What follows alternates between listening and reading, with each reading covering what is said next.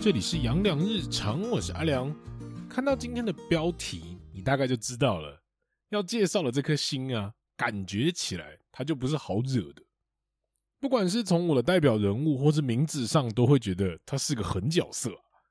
那今天的主角就是七煞。但是在我们进入到古文之前呢，我们先从七煞的字面意义上来看，你觉得它会是个好惹的角色吗？会是个文静的星象，还是一个急躁跑来跑去的一个星象？七煞它的确是一个比较急躁、比较静不下来，也比较适合动的一个星象。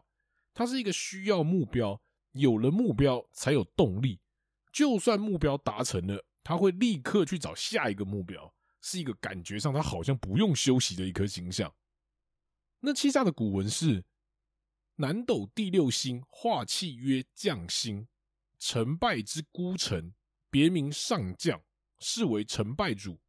司长威严纪律刚烈之星，主克，主血光，主肃杀，主变动。将星、孤寡星、桃花星、窃星、竞争星。南斗第六星化气曰将星，这个将星的意思就是大将军，而这个将星你也可以理解成权力。你要当将军嘛，总要有个基本的权利嘛。没权利，你带兵也不过是个光杆司令而已，没啥卵用。成败之孤城，这里的意思就是，不管事情的结果好与坏，七煞都习惯自己去承受，也代表是一个自己扛起所有事情。别名上将，这里的上将叫做高职位，五虎上将总该听过吧？在三国时候地位超群呐、啊。视为成败主，成败主其实就是欺诈最大的一个特色了。有句话叫做“胜败乃兵家常事”，配合前面所提到的一个将星，哪个当将军的没输过几场战争？三国时候万人敌关羽都输了这么多场了，还能被追封成武圣？如果放在现在论，就代表着欺诈的人生不会平稳，因为他要去挑战很多的事情，所以他的人生会有高低起伏。赢了就去找下一个目标。输了，那就继续再努力。这也代表着七煞其实是一个越挫越勇的一颗星象。司长威严、纪律、刚烈之心，这里可以解释成七煞是个重视规矩、纪律的人。还是一样回到古代，为将者绝不可扭捏，该打就打，没有打一半这种事情啦。而且当过兵的都知道，军中最重视的都是纪律。你没有纪律跟规矩，怎么带兵啊？而要如何让这群妖魔鬼怪听话呢？就是狠，犯错一律军法处置，没有在跟你废话的啦。你放在现在论，七煞的世界就很简单，只有做与不做。你不要跟我废话，只要说好要做，他下一秒就站起来要出去了，做事果决，绝不扭捏。那讲完了七煞的古文，再来讲讲七煞的一个结论。而七煞很多的结论要跟古文做搭配。而且出现很多新的名词，需要多解释，相信也是大家比较有兴趣的。那先从主克开始，相信大家对“克”这个字是既熟悉又陌生。我相信大家对于“克”这个字的理解，应该都是什么克夫、克母、克小孩。真的有人去找字典看过这个字的意思吗？啊，不要说你们没有好了，连我都没有了，连我都是在打稿的时候有稍微去看一下他的资料。那克它的意思有对抗或者是束缚的一个意思，所以有的时候会用在克星啊，或者是克制、克己奉公守法之类的。如果按照教育部所颁造的字典字义，还有现在的逻辑来看，干根本就超不合逻辑的。所以其实根本就没有所谓，因为你这个人的出生会让其他的人离开的一个意象产生，而这个克你放在现代论。会比较容易见证旁人的生离死别。假设七煞一出生就真的没爸妈好了，你最惨的应该是七煞本人呐、啊，那关其他人什么事？而且克还要考量到当时的时代背景，北宋那个时候也是战争连连的一个时候，见证的许多的生死，也应该算是稀松平常吧。所以你放在现在论，你也可以理解成孤离，代表七煞比较容易一个人做事。还有，也因为七煞是个到处跑的星象，也比较容易见证所谓的生离死别。主血光，其实血光这块要投射到七煞的一个心理状况，他是一颗非常焦躁的一个星象。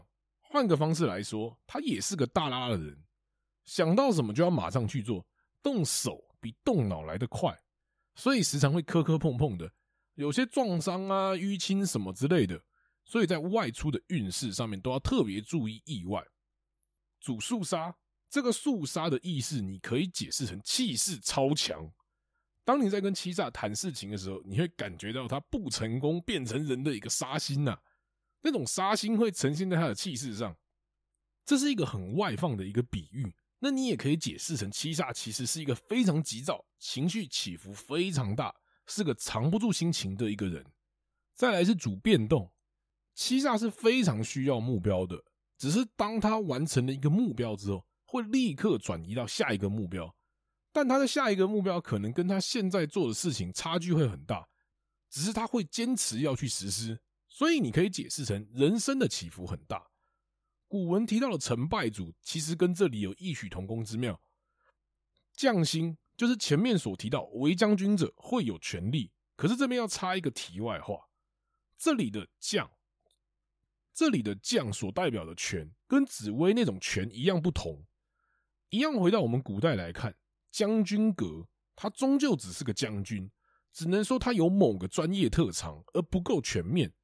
所以七煞他终究要有个头，但那个头又要给予七煞非常非常大的一个空间，大到会让人家以为说哇，这边就是七煞就是老大了啊。但它上面其实还有一个老大，孤寡星。那孤寡星的意思就是。七煞其实非常非常有自己的意见跟想法，所以喜欢一个人做事。如果拿来讲姻缘的话，会比较容易会有一个多婚的一个意象。而寡在这边就会形容女生的一个部分。我们来想象一下，七煞的女性其实在古代是非常不受到喜爱的。虽然说有能力，但是有太多的想法跟一个意见。你敢跟先生大小声，你完全不遵守所谓的三从四德的，就是七煞。你这样的特质在古代，你一定被休掉的。而被休掉之后，就只能去当别人的小妾。这也就顺便带到妾的一个含义。那这里再提一下，在古代啊，女生敢顶撞夫家，就等于顶撞了天。所以如果放在男生身上啊，就代表男生也敢顶撞于等同于天的政府。而七煞就是个敢以下犯上的星象。我管你是谁。只要让我不开心，我也不会让你开心。更何况我做的还是对的。桃花星七煞会是一个非常具有魅力的人，而且七煞的魅力在于他做事时候的一个专业。俗话说的真好，认真的男人女人最美丽。而七煞就是个做事超认真的一颗星，努力跟你拼到底。而窃星刚刚就有提到，就也不多说。最后就是竞争星。竞争心就是敢跟你拼搏，敢说而且敢要，是现代最需要的一种个性。那七煞的古文讲完了，就要来说说整体综合的一个感觉。其实七煞在当时学古文的时候，我觉得有非常非常多的一个矛盾。他主孤寡，但他的孤寡又不是孤。虽然说孤寡又是主桃花，虽然说为上将格，但是又不主权。你整个就是超级矛盾的，但我会有这样的一个疑问，也是在我学完一两年之后，开始帮人家看资料上面才开始有的。那这里就提前帮大家解释一下我的看法。我的那个教材上面写的代表人物叫做远征大将军，而我的老师也有说过，只要当你卡住或是你觉得矛盾的时候，你就把你自己拉到那个时代去思考，你不能够用现代的思考模式。如果你拉不回古代的那个时代背景的话，你一定会卡住。如果你用远征大将军的角度来思考的话，我们就可以把整体七煞的个性特质拉好拉满，你就会有感觉了。你身为一个将军，你就是习惯了胜败，你见惯了生死，你身上多多少少都带点伤疤吧。而且既然叫做远征，那为何要叫做远征戍守边关呢？再怎么样都会是一个重要的人物吧。哪能三不五时就回朝？你一回朝的那段时间，如果敌人打过来，那国境不就失守了？而且一个三大五粗的流氓回来，你一回来就是对着皇帝一顿喷骂。老子镇守边关多年，你们有这样的太平盛世，不都是老子打下来的？给老子跟兄弟们来点奖励嘛！不给，不给，老子就给你好看。假定皇上是紫薇好了，你会觉得紫薇会不知道你很辛苦吗？他当然是要感谢你啊！但是要记得，所有有权的星象都是要面子的。本来他就是要给你的，但是你不给我面子，你也不给我台阶下，那我也不想给你啦。所以就只能够用迂回的方式给七煞做安抚。所以紫薇也不会希望七煞一直在朝堂之上，因为很烦呐。我知道你很重要，我也知道说我不能没有你，那你又不给我面子，我又不能拿你怎么样。所以上位者对于七煞，他其实是又爱又恨的。那既然如此，你还是长时间待在边关好了，你越少回来越好。这也就造成了七煞他感觉上像是个老大，但其实他只是个像老大的一个感觉。你实质上给他当老大，他很容易失控，因为七煞的竞争心会起来，很容易意气用事。例如皇帝跟七煞说：“我们哪边有个国家现在有一些状况，我先派一队兵马跟他来厮杀一阵，削弱过之后，你再跟他打，这样子成功的几率会高一些。”欺诈听到他只会告诉你：“我不要，要打我就要打最大而且最强的。”打这些削弱的，彰显不出哥的本事，这就是欺诈的竞争。但如果你放在现代论，欺诈的特质反而就很受到欢迎。我想做就做，而且敢拼敢冲。做 YouTuber 就做啊，哪管什么别人怎么看？哎呀，没有关系啦。我自己觉得七煞其实他很适合业内创业。他在一个体制内当最大的，讲话最大声的，像刚刚提到的一个 YouTuber。我今天不管你订阅多少了，你几亿订阅我也不管你，我不管说你在那个 YouTuber 同好会里面讲话多大声，你终究脱离不了 YouTube 的法规跟管控吧？他不会因为说你有个几亿订阅，然后你变成谷歌跟 YouTube 的老板，这就不太合理了。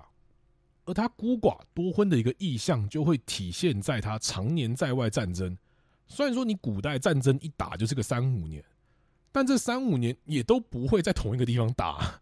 这就很容易造成了啊，这边有个女人啊，三五年之后跑去另外一个地方打仗啊，又是一个女人，而且我们打仗嘛，也不可能携家带眷嘛，所以大部分的结果都是把女人留在当地啊，我去外面打仗。而这边也要提一下，因为七煞到处跑的一个意向很大，所以他有很强大的外语天分。而前面也有提到说，七煞他是一个动手比动脑来得快的，但他不是真的不动脑。是边做边动的一个状况，所以很适合语言这种敢讲、敢练习的一个技能。在讲完七煞的古文跟他的一个时代背景之后，还要再提到一个东西：七煞它是个恶药，也因为是恶药，所以他的人生都会比较精彩。前面的两颗廉贞跟巨门，我记得我的文案也是蛮长的啦。恶药的意思就是比较游走在他的灰色地带。而且心理压力比较大，而且他们也都因为心理压力比较大，比较不放心把事情交给别人去做，这也是为何恶曜都比较亲力亲为的一个原因。再来是七煞的一个五行，七煞的五行是火金，火是心脏、心血管，金是肺、呼吸系统，还有骨头等等。最后七煞的代表人物，前面都提到了远征大将军，而身为一个死宅。对我来说，最能够代表将军的，就是三国武力值第一的吕布了。三英战吕布，辕门射戟，都是在形容吕布的一个英勇。而且据说在历史上，吕布还蛮帅的，《三国演义》中的描写就足足是个帅哥，而且还跟貂蝉有过一段情史。但比较想要强调的就是，当吕布杀完董卓，自成一派军阀的那个时候。刚开始因为有成功的帮助，所以稍微有带给曹操跟刘备一些麻烦。但是吕布嘛，就容易觉得干老子就天下无敌啦，就开始刚愎自用，酒色财气样样来，而且听不进去成功给他的一些建议，觉得我的意见最好，因为我天下无敌，谁都不怕。这也就间接造成了后面的下邳之战被曹操所擒获。所以如果他在当时啊。愿意听取成功的一些建议，或许他能够多撑一段时间，三国的历史也有可能会被改写。但这边都是马后炮啦。